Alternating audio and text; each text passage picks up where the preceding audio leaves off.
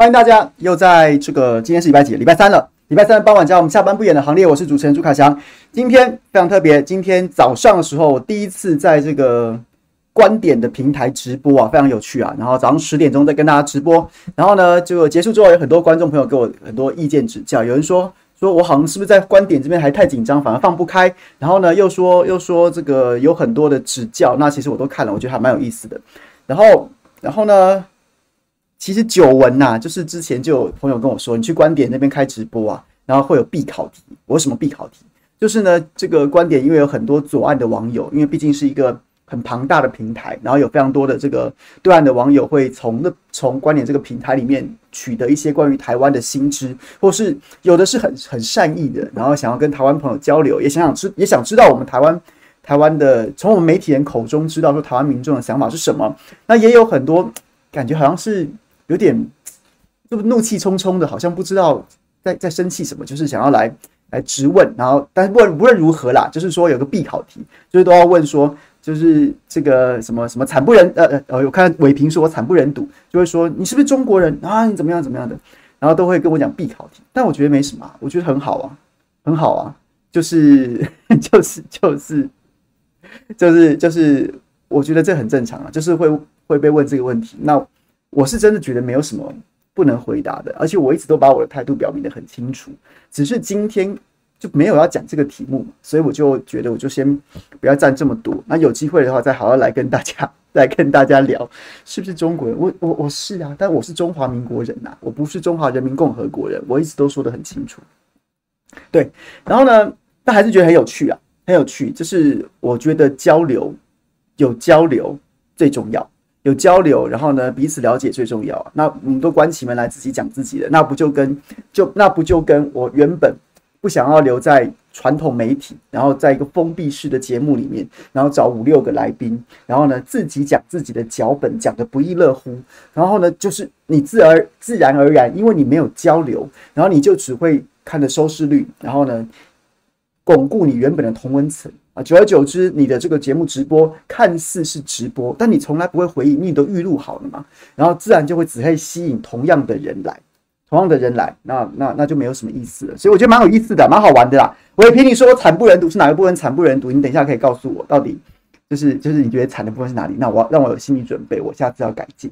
好，然后呢，今天今天其实我想要花一点时间来谈一下奥运啊，那奥运的部分。就是原本我都觉得我不在其位，然后就不要跟人家体育台抢饭吃嘛。但是后来觉得说，哎、我是基于专业的因因素，觉得我自己不要去跟人家抢饭吃。然后结果没想到，哎、政治人物蹭的已经太夸张了，还有很多莫名其妙的人在那边蹭那些，简直蹭到一个离谱的境界。哎、郭幸存应该要跟教练庆祝他们这个这个十多年来的辛苦，终于在昨天达成这个所谓的人家说是五金啊，金满贯啊这样子的这个成绩的时候，结果他当天当天晚上在忙什么？在忙着回应那些树大有枯枝，人多有白痴之，像是什么柯宇伦这些人说什么人硬要说人家教练对他性骚扰。我跟你说，我看照看看影片，我也觉得，哎、啊啊，这这是在开玩笑还是在玩什么？可是人家既然本人都说了，关你屁事啊！你可不可以不要在那边通灵啊？觉得自己是通灵少女还通灵少男呐？我看那个表情就是不对劲，我看那个动作就是有鬼，关你什么事啊？你可不可以放过我们的金牌选手啊？放不放过我们的金牌教练，在那边胡说八道一些什么有的没的？对，然后呢，然后再加上一些政客、政治人物，简直是蹭到一个蹭到深处无怨尤，然后却一直出错。今天早上最恶心的一幕，最恶心的一幕就是吴思瑶出来。我看老半天，他就一直在做这个动作，有没有？他就一直在做那个好像要似乎要擦眼泪的动作，但是我没有看到眼泪啊！而且你你这件事情不是不是该伤心或该难过，完全就是你的脑子是不是有洞？是因为是在这个层次的问题啊！它是一个理智上面，你脑子是不是有洞？不是一个在情感上面，你的心地心心心啊，是不是有缺憾这样子层次？所以你哭个屁呀！而且我因为看不出眼泪啊，好像应该是挤了老半天，结果挤不出来这样子的感觉吧。然后就觉得有够肉麻的。我觉得，我觉得吴思瑶真的还蛮幽默的耶。他的他的社群不知道是他自己管理还是他的小编管理。我觉得你的小编真的在害你耶。当初对不对？在那边人那个这么多民众染疫死去的时候，他在那边庆祝啊，冰箱都是啤酒，喝的不亦乐乎，高兴的不得了。然后现在又来了，又来了，口口声声应该说文字啊，文字上面就写着说，哦，他在守在电视机前面加油。结果你完全 po 了另外一个人的照片，恭喜另外一个人夺金牌，那你不就是摆明告诉他说，你的脸书都别人写，你在胡扯吗？你在胡扯吗？所以我觉得他不只是他不是你在那边，哦，我觉得很难过啊，我觉得很难过，然后硬要挤眼泪那样子层次的问题。他一个层次就是你脑子有洞，你理智你在理智上面脑子有洞。第二个是说你的诚信也有问题嘛。喜欢用第一人称，明明大家都知道是小编写的，但你既然喜欢用第一人称，你就把小编管好，不要说一套做一套，真的很莫名其妙。然后呢，最莫名其妙当然当然还是首推这个这个柯一正大导演，这个数十年。应该没有数十年，我不知道怎么，我没有算呐、但是就是很久很久没有拍没有拍电影的柯一正导演的这个这个公子啊，柯宇伦先生呐、啊，这个这个演员。然后呢，前阵子不是在那边说什么说什么跟这个馆长直播说什么，他放弃了百万元人民币的片酬，选择留在台湾，选择留在台湾这样之类的。然后那时候就已经，其实那时候我就不想谈他，因为很无聊，很无聊。但是很多人就开始在消遣他，这样说你是放弃了。还是根本没有？你是说我放弃了，还是是是说人家已经捧着片约数百万人民币片约放到你面前求你来拍片，还是根本没有这个？然后你回头又讲说我放弃了，是对，不晓不管怎么样啦，我是本来不想谈他，可是我觉得你真的无聊透顶，无聊透顶了。郭幸存还要为了像你这样子的人，然后呢发一篇文章来解释，然后解释之后，今天下午最新的消息是他继续在文章硬凹诶、他继续在文章里面硬凹，说什么大家自己可以看，大家自己可以看。我真的觉得你到底有什么事啊？所以我觉得今天我想花一点时间谈一下高端，像焦糖哥哥这样子的高端困局啊，就是他自己曾经把话说得这么满，然后现在怎么收呢？怎么收呢？那之前有这么多人说他要把手臂留给高端，不管蓝绿的政治人物，他怎么思考？该怎么思考现在这个状况呢？然后我们自己的政府。拼了命的去护航高端，结果马上被我觉得国民党昨天那个料是不错，就是就是就是揭露说我们一直叫邦交国去打，哎，你这以邻为祸，哎，你过去大半年的时间是怎么样？是怎么样在那边在那边攻击人家国药科兴，甚至俄罗斯的这个这个斯普尼克疫苗，说什么这没没有科学验证？保护力未知，然后呢，就送到国外去，然后呢，把把国外把这些什么中南美洲，然后把这些非洲当成白老鼠，哎，都你讲的，那你现在不是照干吗？所以高端困局，我可能会花一点时间来跟大家讲一下我的看法，那同时花一点时间来讲奥运，因为你都蹭的乱七八糟，还有很多在资讯面上面都在胡说八道的，比如说今天有个新闻，今天有个新闻，我觉得大家其实可以静下心来思考一下。比如说，在我们这个，我们当然希望我们的选手方管林，然后呢，也是一个非常非常非常强悍，然后又非常的这个优秀的选手。然后呢，他这个举重举了一个第四名，结果呢，稍晚之后传出来，就传出来说中国第一名啊，金牌的这个侯智慧，侯智慧选手说什么他禁药有摄有摄入禁药，然后呢被药检，所以他可能会递补铜牌。但事实是这样子吗？好像不是的。追来追去，到目前为止，奥会没有对这件事情有这样子的说法。他似乎目前看来，种种迹象显示，它只是一个例行的药药检，例行的药检。然后呢，大肆报道这样讯息的，好像是印度的媒体。然后印度的媒，印度媒体为什么会这么关注他呢？是因为银牌是印度的选手，所以呢，他们也许。不知道，也许是心中有遗憾，又或者是说真的很期待说，哎呀，有这样子的机会，然后就大肆报道。然后台湾媒体这边呢，好像我们也没有很认真去查证，然后一股脑的，我觉得这种这这件事情，基本上第一个犯在理智上面，你没有仔细查证，然后似乎有点一厢情愿，然后再来，我觉得对对侯世辉选手其实也蛮侮辱的，有必要这样子吗？那等一下。稍后我也想请这个我的好朋友《中国时报》的这个副总编辑李鸿斌，我今天会再次请他来跟大家聊一下这个一些具体的事实，包括了包括了郭幸存跟教练两位他都认识，跑他们的新闻也跑了跑了应该十几年了，他们合作的时间就这么长，然后李鸿斌跑体育的时间也就这么长，他们到底是一个什么样的交情，什么样的相处模式？然后呢，昨天晚上到底遭遇了些什么？诶，你怎么会能想象得到说我们的一个金牌选手在他生涯的巅峰？达到攀上巅峰的那一个夜晚，居然不是可以，好像我啦我啦，我不是应该开香槟喝喝喝个喝到喝到开嗨吗？结果居然还要慢慢在那边敲敲键盘回应你们这些无聊的酸民，这搞什么鬼啊？这是其一，我相信他来谈一下郭婞淳跟教练，然后再来呢，再来呢，也就是侯智慧之于方管林这个所谓的禁药。所谓的银，所谓的铜牌递补这样子的一个问题，再来要请他来谈一下林云如啊。林昀儒老师说，在这次赛会之前，我是并不认识的，因为毕竟我不是长期关注桌球的朋友。但是这小将很厉害呢，很厉害，就直接杀进四强了耶。我们今我们昨天一方面在在惋惜，在惋惜这个庄智渊一个人的江湖，然后呢，他就这样子一个人来去，一个人比赛，然后让大家都。有有有人很生气啊，啊，有的人是觉得很很很悲伤。但无论如何，无论如何，我觉得我会选择正向看待。这江山代有才人出啊，这个庄智渊在奥运最佳的战绩好像也就是打进四强啊。林昀儒哎，也就打进四强了。我觉得一方面我们敬佩、感谢庄智渊过去二十年之于中华桌球代表队的贡献，也祝福他人生的下半场，然后能够一路的。风光明媚，无限美好。同时，我们也展望未来，看一下这个今天火速直落四杀进四强，创下我们的这个男单最佳纪录，追平的最佳纪录的林昀儒到底是个到底是个什么样的角色？等一下，我们请他来聊一下。好，对，今天还有很多有趣的，但是但是就奥运蛮多有趣的。前几天不是大家在讨论吗？奥地利的女子这个公自由车公路赛的金牌得主，文武双全啊。然后在前一天在讨论伊朗的护士，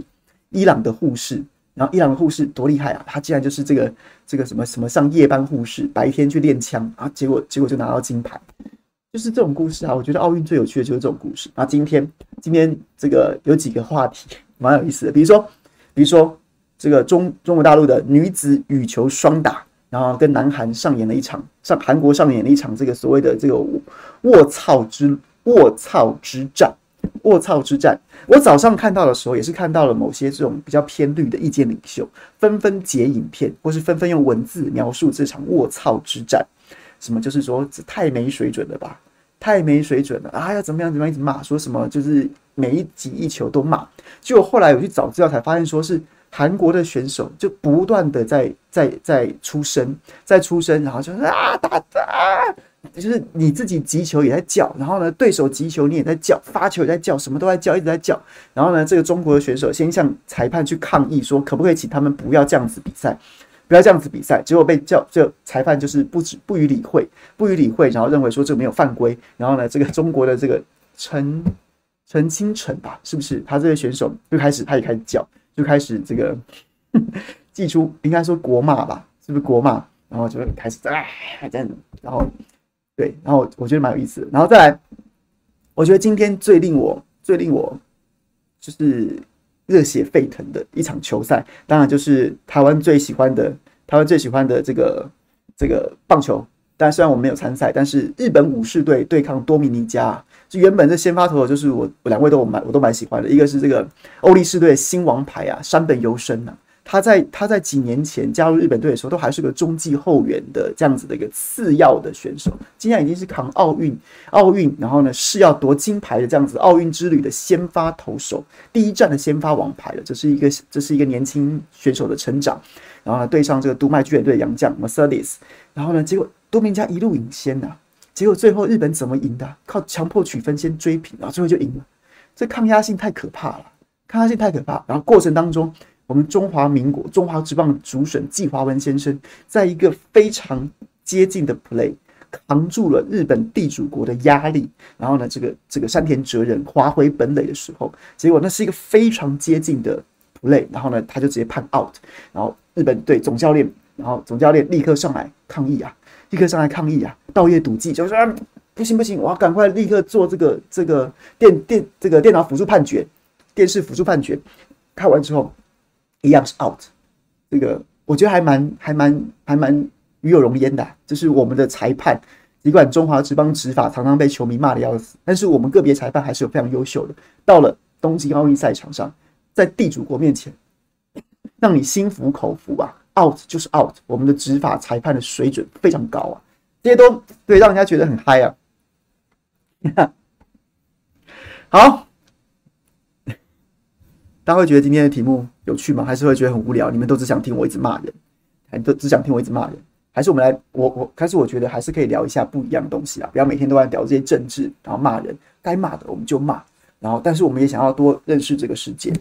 像我今天在观点上之所以会被大家干掉，会不是干掉，就是网友开始有很多意见，就是针对这个天津会谈，王毅跟这个雪曼女士，国这个美国的国务卿。国务院第二把交椅，雪曼女士跟大陆外交部长、中国外交部长王毅进行会谈的时候的所谓两张清单、三个底线，然后呢，就因此引起了对岸网友开始对我个人的一些质疑：你是不是台独？朱凯强，你是不是台独？我本来欣赏你的，结果你结果你竟然搞台独，实在是这个好好算了算了，这个就是反正了解我的、认识我的人，就是你都你们都知道我的立场是什么，然后呢。不认识我没关系，我们都可以来沟通，来来讨论。我觉得高端这件事情真的很夸张，真的很夸张。我一直都觉得，真的每天都是拍案惊奇啊！他怎么可以这样这样的去去去？哎、他真的完全不干不在乎我们的感受。获得紧急授权这件事情，我们讲过讲过了一个礼拜了。然后呢，突然被纳入公费的施打名单的，又讲了一个，又讲了好几天了。至少从这个周末开始讲到今天，今天礼拜三了，我已经讲了三三天左右。然后呢，昨天就突然出现在这个勾选的议员当中，我真的是，我应该没有，他应该不介意吧？我就出卖徐府啊，徐府昨天下午也在那边跟我们讨论。我昨天早上十点多的时候，然后我想说，我应该收到简讯吧，因为我之前议院的时候，在勾选议院的时候，我有填 A Z 啊，A Z。然后呢，其实我没有填莫德纳，一方面我觉得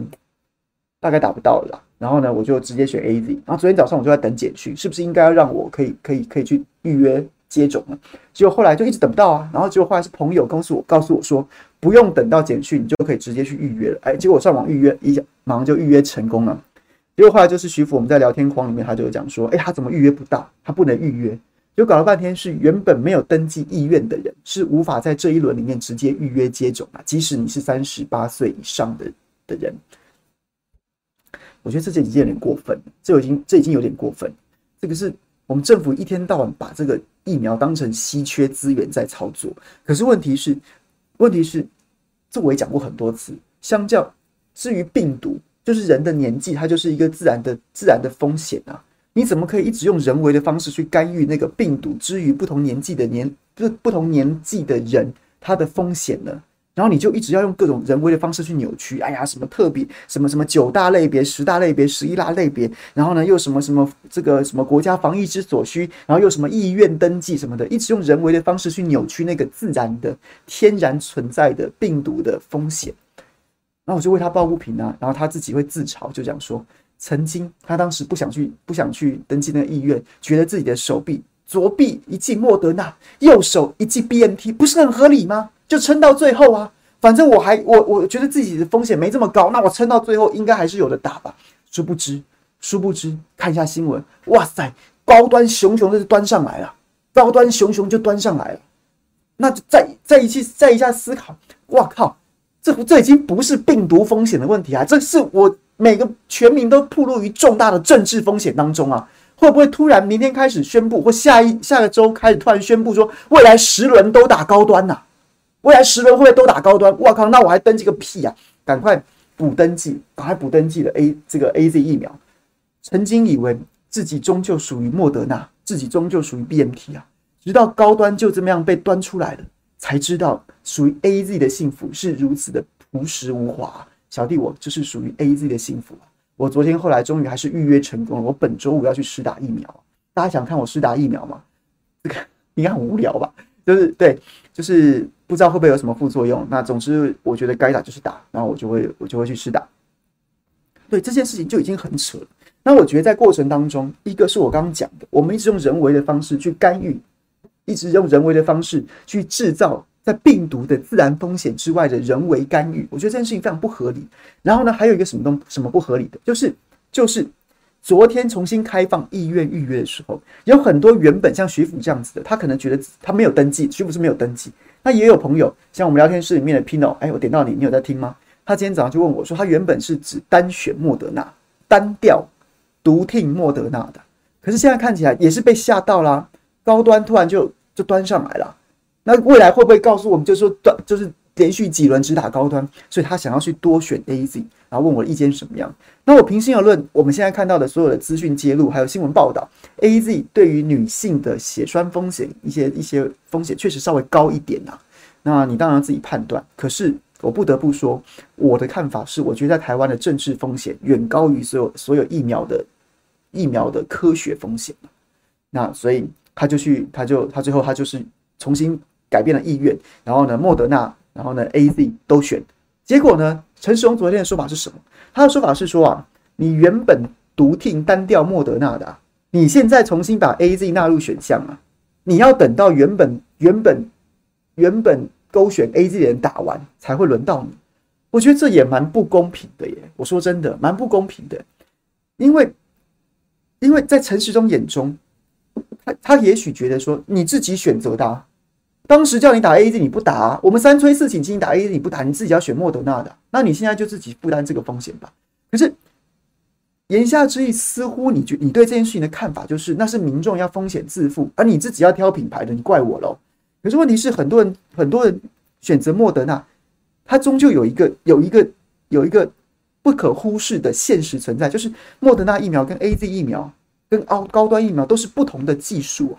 很多民众会虞衡自己的健康状况，会虞衡自己的病史，比如说三高的三高，其实现在有很多的很多的医学的上的专家也表示这样的看法，就说台湾的台湾的 AZ 接种之后的猝死率如此之高，是不是因为我们好像对于健康风险并没有很严格的甄别啊？比如说有三高的这样子的的人，似乎不太适合打打 AZ 疫苗，而我们是不是都无都忽略了这样子的？这样子的风险存在，我们一直让三高的患者无差别的是接种莫呃 AZ 疫苗，是不是有这样的状况？所以，在你眼中，你觉得去去打去打莫德纳的，都是你自己要选的啊？啊，那有方便面你不吃，有有啊，不能讲方便面，我又被知语纠察队攻击。有泡面你不吃，你非要等满汉全席，那那那你怪谁啊？那那你前面先愿意吃泡面的，先吃完之后再给你再等你吃啊？你不能这样去思考这件事情啊！它是不同技术的疫苗，很多民众他也许是基于理性的判断，然后呢，他真的参考过自己过去的病史跟所有的报道相关的相的相关性，然后决定说我还是选择这个棘蛋白 mRNA 技术比较保险，所以我选莫德纳。但是现在看起来政治的干预、人为的干预，还有政治的风险跟这个可能会断货的一些种种的风险存在，然后所以我回来预约，那 AZ 我先打再说。这就是那个问题嘛，讲回来了嘛，又是那个问题。我们的政府非常有势哎，就是别的国家相对来说就直接就是就是就是人的年纪嘛，除了特殊职业别之外，其他就是回归人的年纪，然后你的病史，然后去接种疫苗。那我们就一定要用很多人为的方式去干预。那请问一下，我假设我是一个我是一个三高的患者，我年我今天五就我今年四十五岁，五十五岁。四十五岁好了，四十八岁就是在这个第九类以下。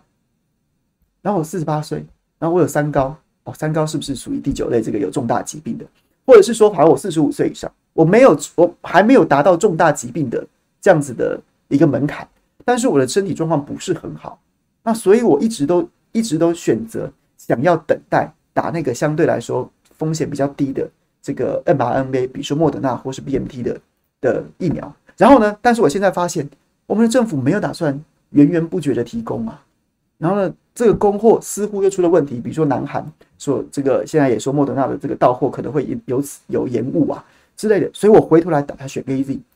在陈时中眼中，我是一个挑三拣四的家伙，所以要等前面的人都打完之后才轮到我打，不然不然有公平的问题。可是从从自然的角度来说，从健康的角度来说，从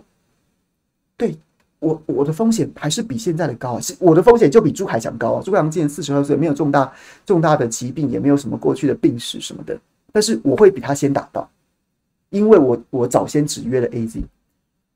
这真的公平吗？这真的公平吗？我觉得也未必耶，我觉得未必啊。我当然很希望早点早打到，可是可是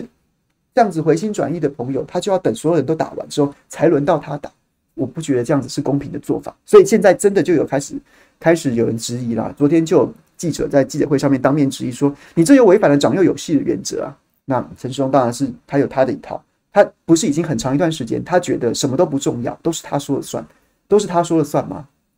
所以这个这个问题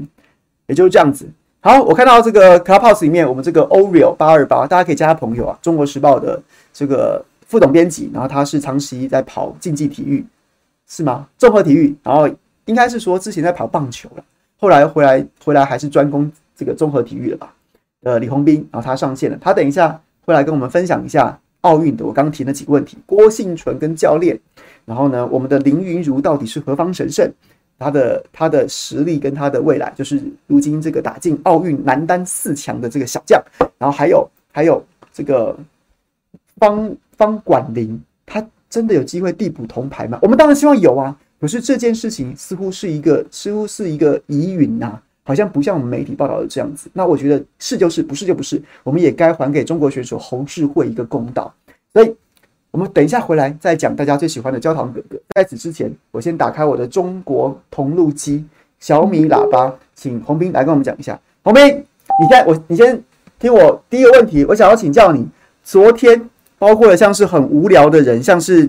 柯宇伦，来，我简单给大家看一下，他莫名其妙，他十八个小时之前发上放上两段影片，两张截图，蓝色二零一九的影片可以清楚看到，虽然被毛巾挡住，但教练亲吻郭幸存的时候，他皱眉闪开。和今天破三项奥运纪录的时候被强暴一样的表情。红色影片看到最后，教练在穿堂再度从背后强烈拥抱。网友不用在底下洗声明啊，影片的行为 OK 不 OK 自己判断啊，和金牌没有关系啊。也就是郭婞淳都已经发文了，然后呢说这件事情跟没有什么性骚扰的问题了，然后呢柯宇伦他还要在那边硬凹说跟那个没有关系啊，自己判断呐。诶，他是通灵的，是不是？他是看郭婞淳这这啊怎么样？他是这个《咒术回战》里面的真人吗？看透郭婞淳的灵魂，看透教练的灵魂了吗？是这样吗？莫名其妙。我们请洪斌跟我们讲一下，跟我们讲一下。诶，郭婞淳跟教练他们到底合作多久？他们到底之间是什么样的关系啊？然后现在看到柯宇伦在这边讲这些五四三的，然后你又是什么样的感想？跟我们大家分享一下好吗？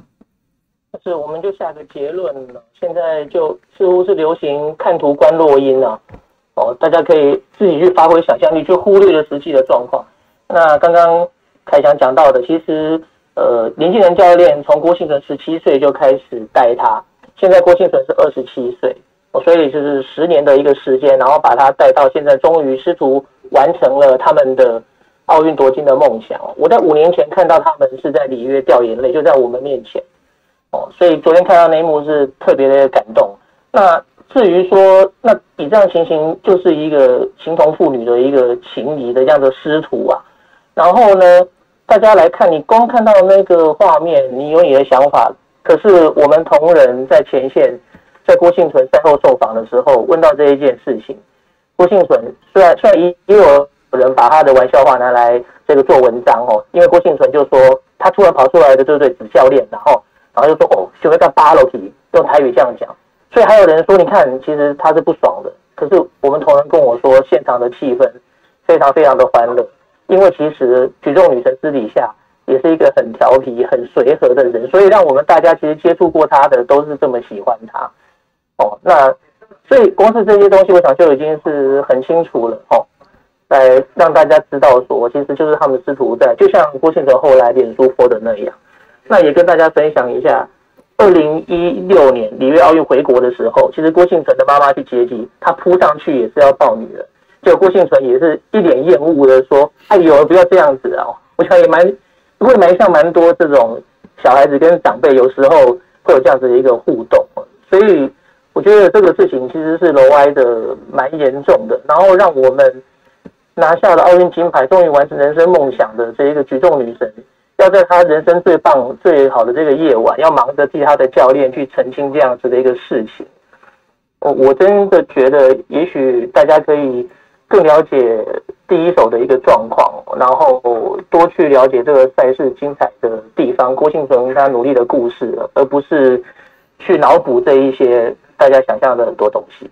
好，那我们来讲一下赛事好了。其实我昨天，因为我本身并不是在跑综合体育的，所以举重也不是我的强项。我昨天只是在，就是从一个观众的角度来看，其他选手都还在那边斤斤计较那个九十九十几公斤啊，要增要减啊。那郭敬淳上来就抓三位数，完全就是展现一个不同的实力。那这一次夺牌会如展，就是好像完全不同层次的这样子的表现，是你们意料之中吗？呃，对，因为郭婞淳的这几年的实力就是摆在那边，基本上是人挡杀人，佛挡杀佛。所以你想想看，过去我们知道在国际举重，中国大陆绝对是强项。可是我们在他这一次这个五十九公斤女子的这个量级，没有看到中国大陆的选手。因为这些其实有机会要抢奖牌的，你也会知道有哪一些厉害的啦。你真的要拿奖牌，你也会想要避开他，所以大家都避开了郭婞淳。那包括像北韩的举重也很强，但他们这一次就是不参加冬奥，哦，所以等等的情形，以昨天的战况大家看得很清楚，就是基本上大家抢手都避开了啦，所以这完全是一个呃一我们说一个人的武林同样可以套在郭婞淳的一个身上啊。那跟大家稍微聊一下，就举重的话，它的赛制就是有点像说步步高升啊，你只能越举越重，那大家都会每你在抓举跟挺举各会有三次试举的机会。然后大家只能越举越重，然后都会有一个我第一次所有的开把设定我要举的一个重量。那郭婞淳一开始抓举就是设一百，其他人就像你刚刚说的都九十几。然后最后为什么我说大家说是一面倒？郭婞淳上场的时候，所有的其他八名参赛选手，他们的三次的试举已经完全举完了，然后郭婞淳第一次都还没有举，因为他第一举要举一百公斤，然后其他比完的人最多。九十六公斤，哦，然后呢，后来到了这个挺举的时候呢，他上场的时候只剩下一个人还要举一次，哦，但是这个，但是当时郭婞淳只要第一把完成，他就笃定金牌，因为剩下那个还没举的人，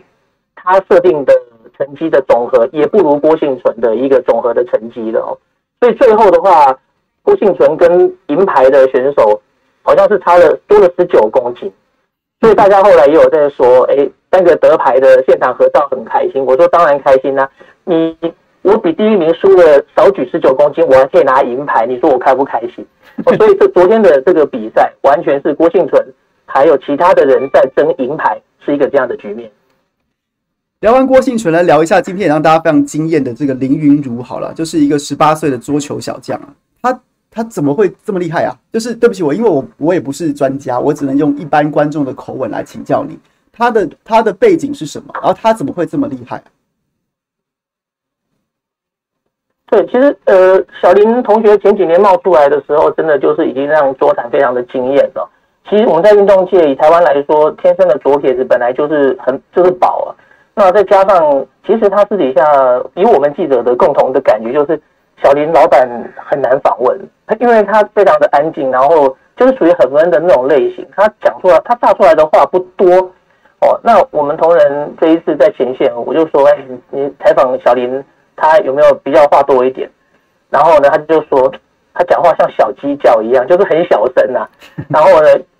距离两公尺要访问是很难听得清楚，因为这一次基于防疫哦，我们所谓的赛后选手会离开哦，跟我们媒体会接触的叫做混合采访区，基于防疫的考量，中间是相隔两公尺哦。所以还有这一个电视台的记者是要准备一个像我们自拍棒那种长的，能够把你的麦啊可以堵过去。那像林昀儒这种，其实讲话不多，声音小小的啊，这种很静的这样子的选手，其实大家防起来是有一些吃力的。不过也不意外，因为过去我们一开始访问戴志颖很年轻的时候，诶，他也是话不多。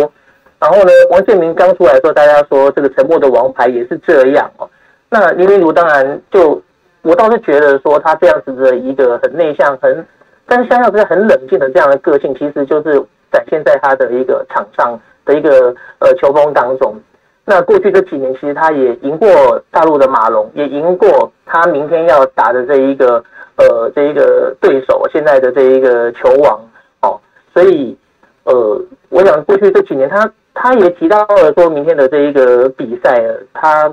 反映的也还是说用平常心啊，然后给人家觉得他异常的镇定的感觉。我觉得他这个特质是一个，也许在这种神经大条，也许在运动场上是一个很棒的地方。来讲一下，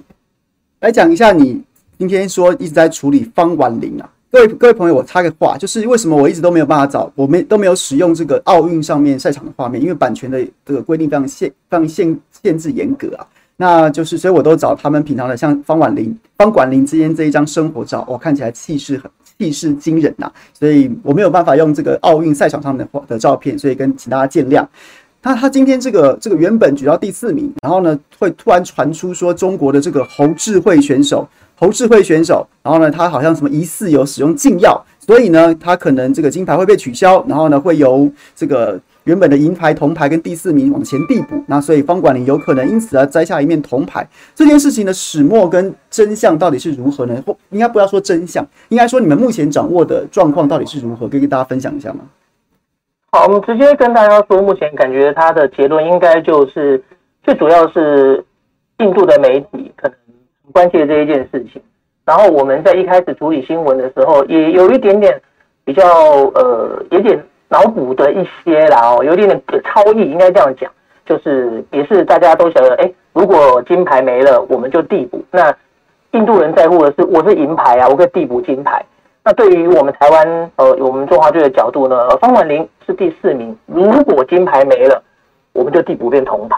哦，所以一开始对于这个新闻来说，处理的大概是这样子。那其实一开始是的确是印度媒体，他们就是说他们呢得到了一个消息。那这个拿到金牌的大陆的选手，这个侯智慧呢，他被留在了东京呢，要来做这一个进一步的这一个尿液的抽检哦。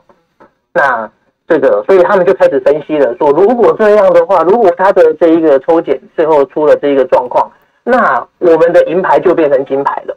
哦，那他们是用英文写这样的报道。那等到我们台湾媒体当时看到这一篇的时候，因为时间也很赶，在昨天。就是在凌晨十一二点的时候，就是大家基本上也都要下班休息的时候呢，有这样的一个消息。所以当时呢，中间其实一开始如果有那时候还没睡的朋友看到一开始的报道，有一个所谓的尿液之前的尿检有不良反应，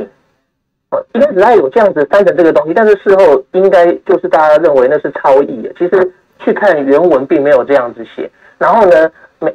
这个印度的媒体的报道也没有引述到底他们消息来源在哪里。这个侯智慧，呃，留在这个东京啊，那再被这样子要来检测，这个消息来源到底是哪里啊，并没有获得进一步的证实啊。所以我们只能说，这个要有进一步消息，就是等到国际奥会跟国际的这个反禁药组织给大家告诉大家。而且如果真的什么事情都没有，他也不需要告诉大家，因为一开始就有点点空穴来风嘛。那如果真的有状况，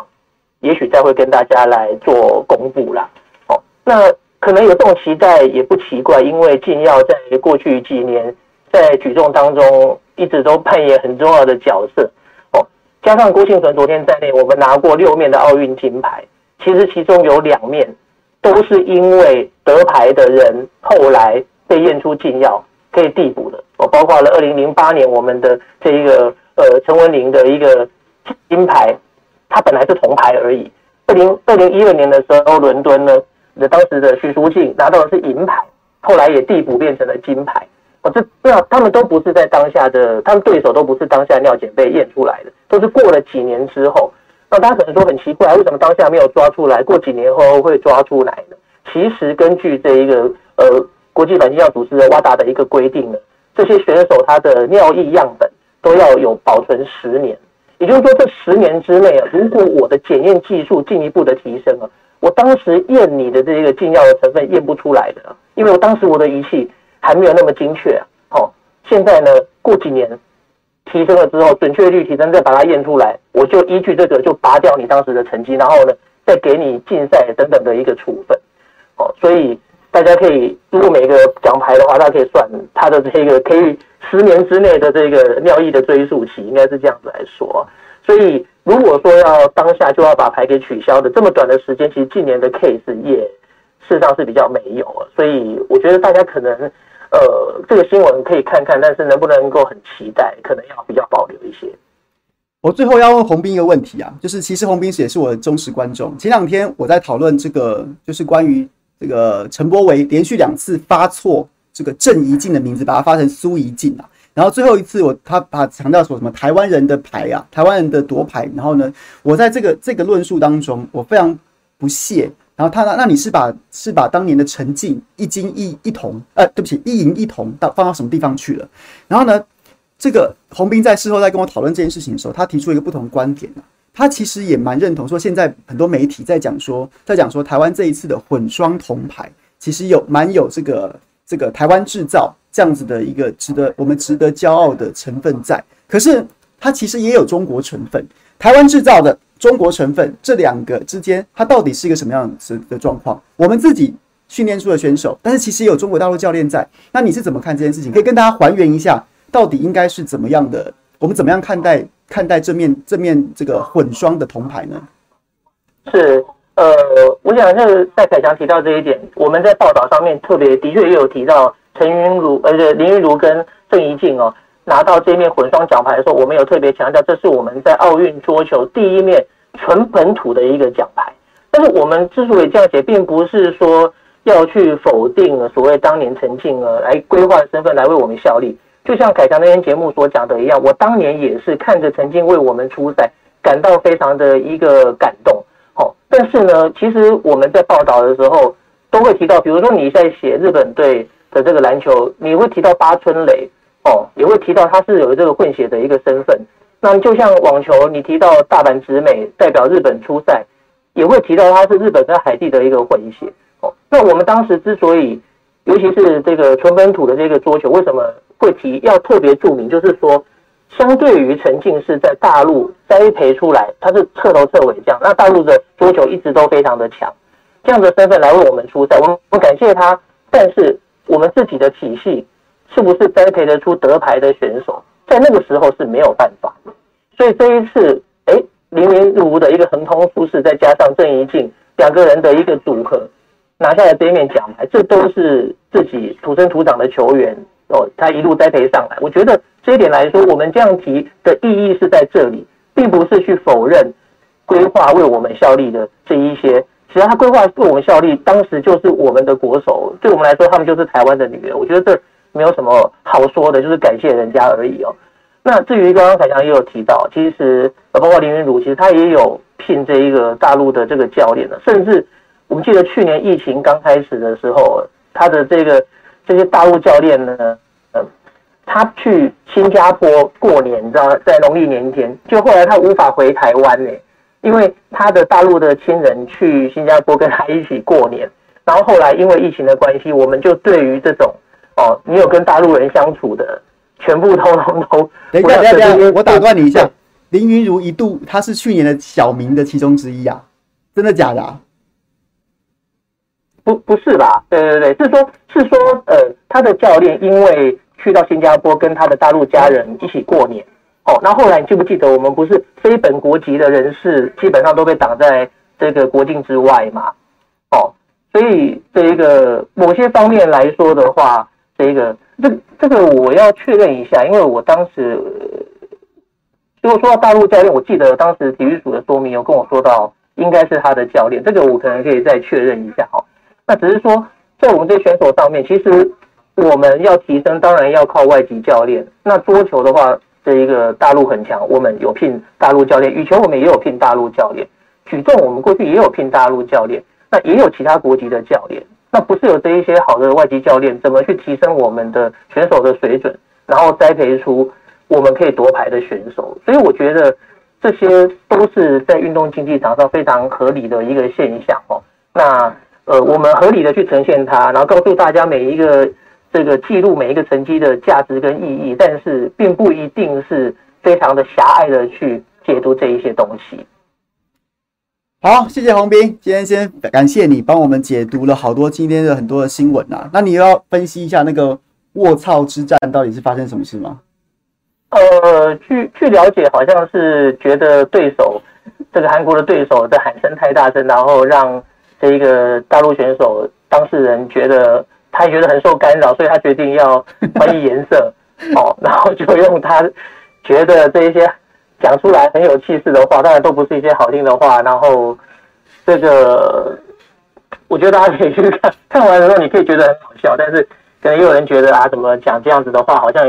好像也是有损形象啊。那这也是呃，我是比赛的一部分呢，但是应该我们应该不会去呃效法这样子的行为吧。好，谢谢洪斌，今天非常感谢你加入我们，下次有机会再来跟我们聊。你，我最后问你一个问题好了，你觉得我们接下来还有再夺牌的机会吗？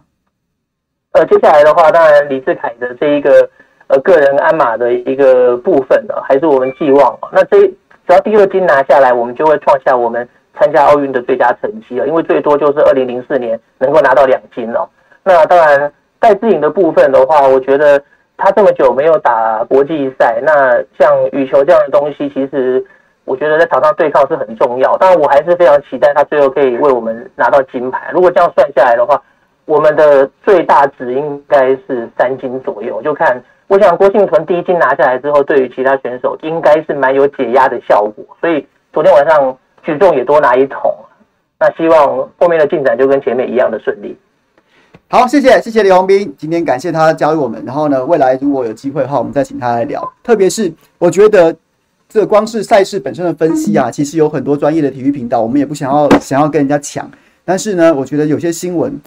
我不知道哎、其实我觉得我们这次在很多关于奥运的报道当中，我看来看去，其实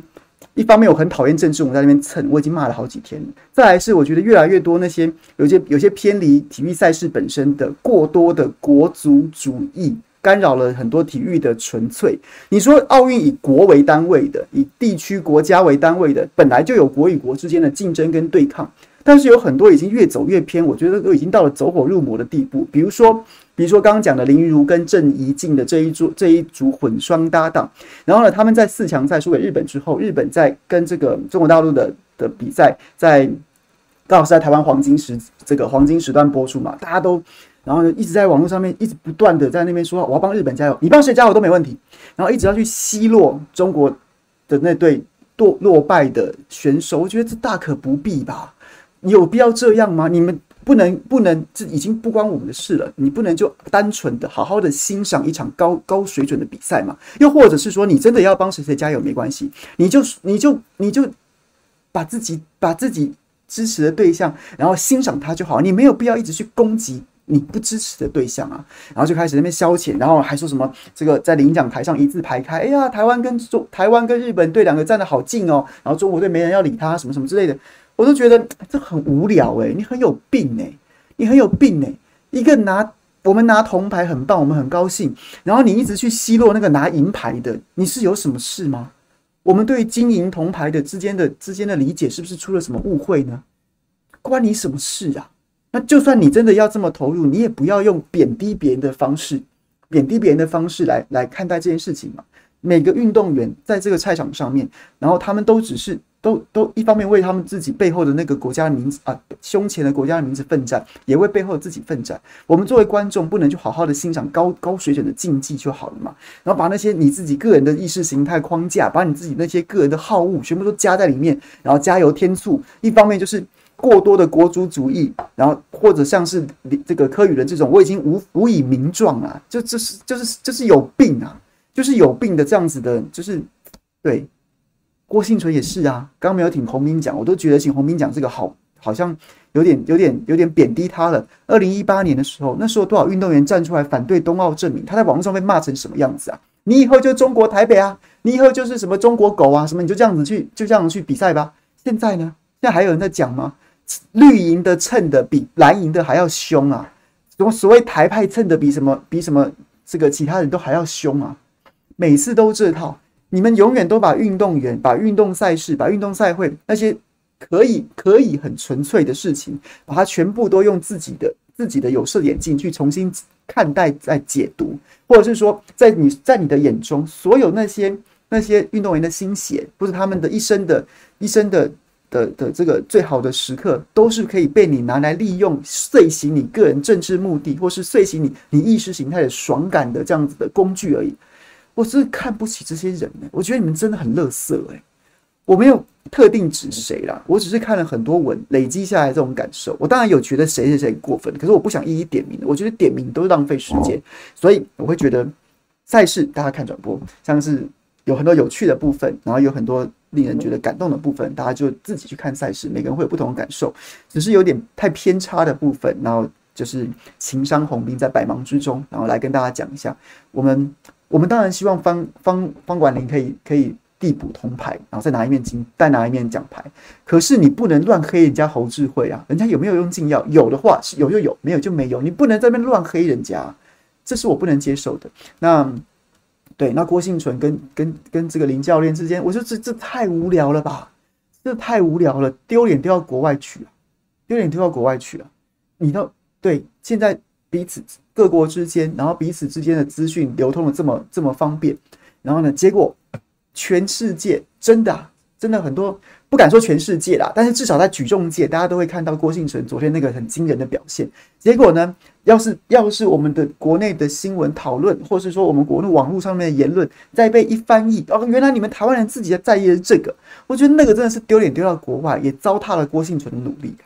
所以好不好？各位好好享受，好好享受吧。然后啊，对，刚刚看到小香香在留言讲说，这个桌球金牌台湾制造的中国中国原料。我觉得刚刚洪斌其实是从一个比较大的格局跟大家来讨论这件事情。陈静是规划的球员，他曾经为我们夺下两面的奖牌，这很重要。那今天之所以我们会，我们也为说这个台湾制造而高兴，不是不是他他指正我，我欣然接受。他不能说完全。不能讲台湾制造，不代表说我们就摒弃，或是我们就就是要要要抹去陈静的陈静的贡献，而是说，在我们的自己的桌球发展体系上面，也可以养出夺牌选手。过去你没有办法想象说说台湾可以可以打败这个，当然没有打败啦，只是说没有办法在这个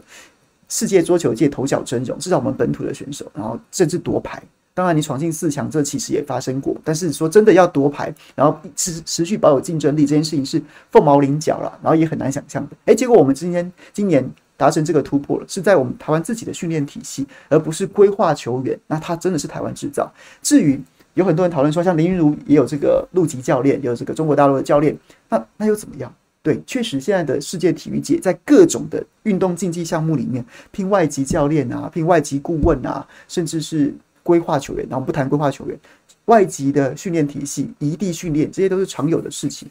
我觉得就让事情回归事情的本质。我们在讨论新闻的时候，我们在在所有的你，你可以感动，你可以有各种各样各式各样的情绪，但是追根究底，你必须基于是正确的事实啊，这样子你的所有判断跟感受才不会失真，或是甚至严重的话走火入魔啊。所以大家理解吗？可以理解我今天。想要来聊这个，今天没有噼里啪啪的狂狂骂人，但是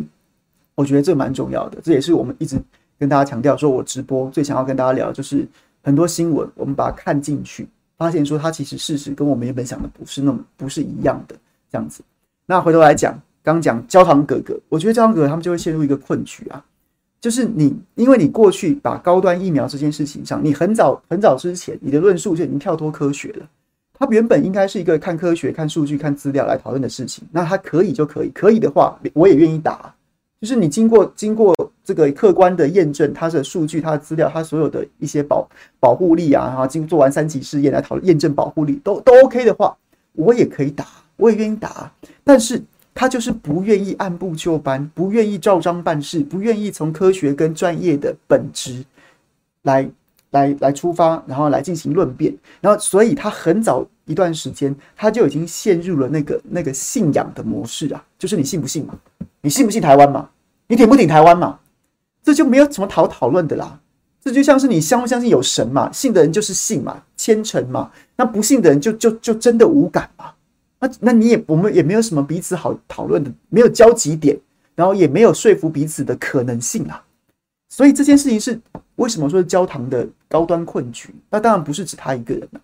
他也许最后也是会变更登记。那我等一下来讲，就是他会变成一个困局。所有所有早先发表过这些反制言论的人，他今天都会变成一个困局啊。他也许他也许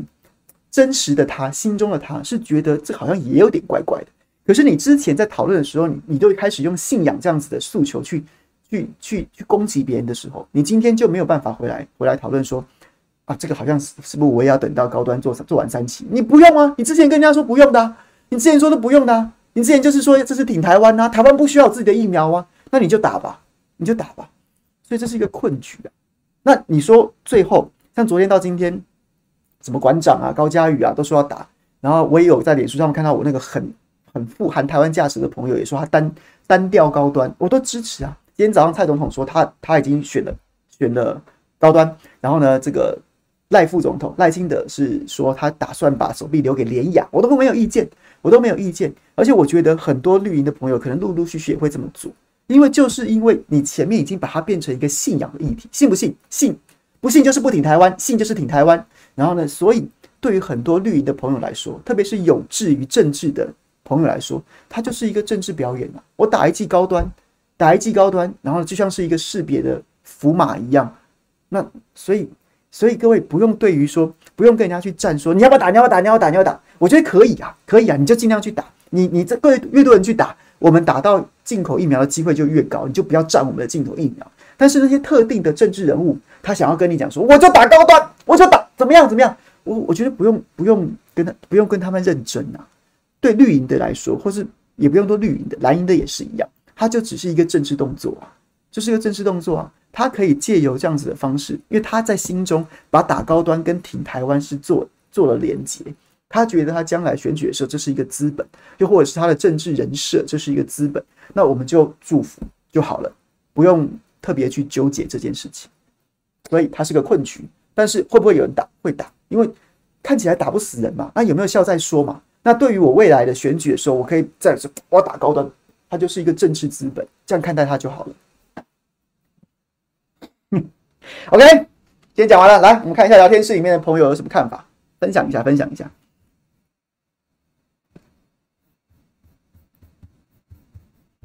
Pino 吴说：“我家人第九类都还打不到莫德纳，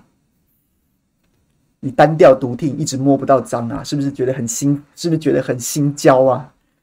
Yankees Laker forever，范云没说话，语轮嘴皮。我觉得，我觉得也不用再 Q 范云，因为基本上这件事情，郭婞淳自己都讲，他不是一个什么性别的问题嘛，他就是他跟教练之间在在玩闹嘛。你们自己也可不可以闭嘴，好好的好好的恭贺人家的金牌，好好的在再享受一下我们难得的这个光荣时刻就好了嘛。睿智说，主要是着重于我们国内培训的能力，对，没错，是这个意思。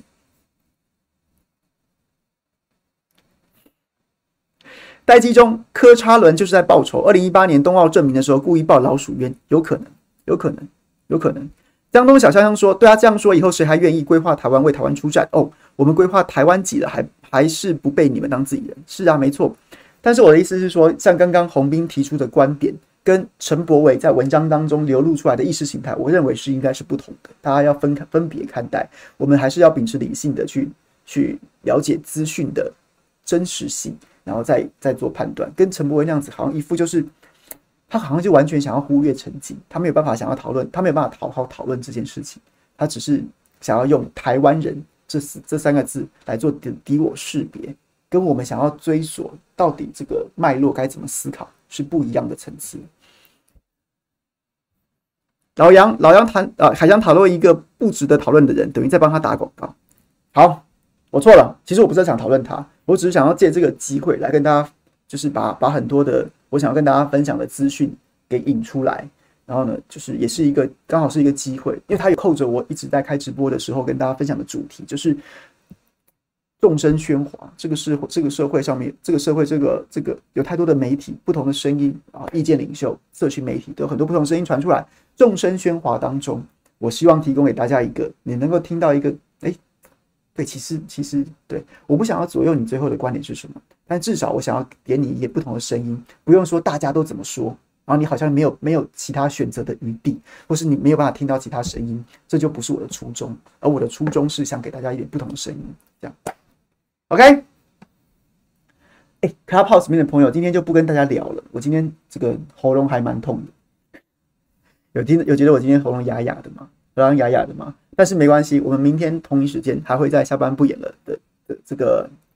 的这个平台继续跟大家聊天，希望我明天能够能够好转，好吗？OK，我再看一下聊天室里面还有没有什么朋友。我刚刚看到有朋友说我说三十八岁以上可以预约，是是说我这个不对吗？是比安卡好像我有看到这一段留言是说三十八岁以上不能预约吗？诶，昨天好像是说三十八岁以上可以预约吧？徐福也是因为他他超过三十八岁，所以他就预约预约了。就后来发现他不能预约的原因，是因为他没有在早先那一轮当中，其实有勾选过意愿，要有勾选过意愿的人才能在昨天。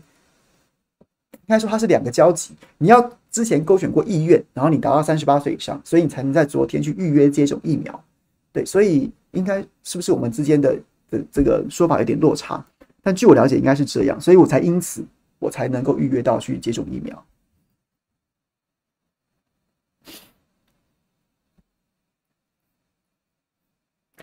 所以那就谢谢大家了。今天非常感谢大家，今天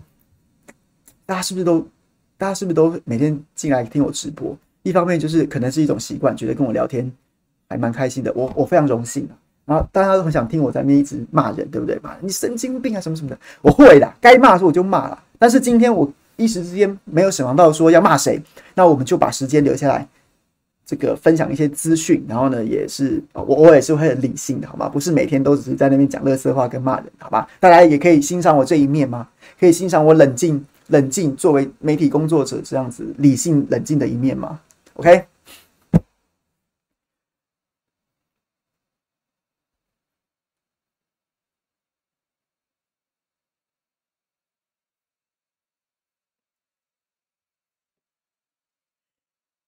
好，那就谢谢大家了。明天这个，我明天下午会先去中天大新闻大报过，然后呢，五点钟会再回到这边跟大家一起下班不演了，好吗？那如果明天如果红兵正式邀请你，如果明天我们还有好这个有趣的，也欢迎你再加入我们的讨论的行列，跟大家分享一下资讯。我觉得大家应该都还蛮喜欢你跟大家分享奥运的趣闻的。那就谢谢大家了，明天同一时间再会，拜拜。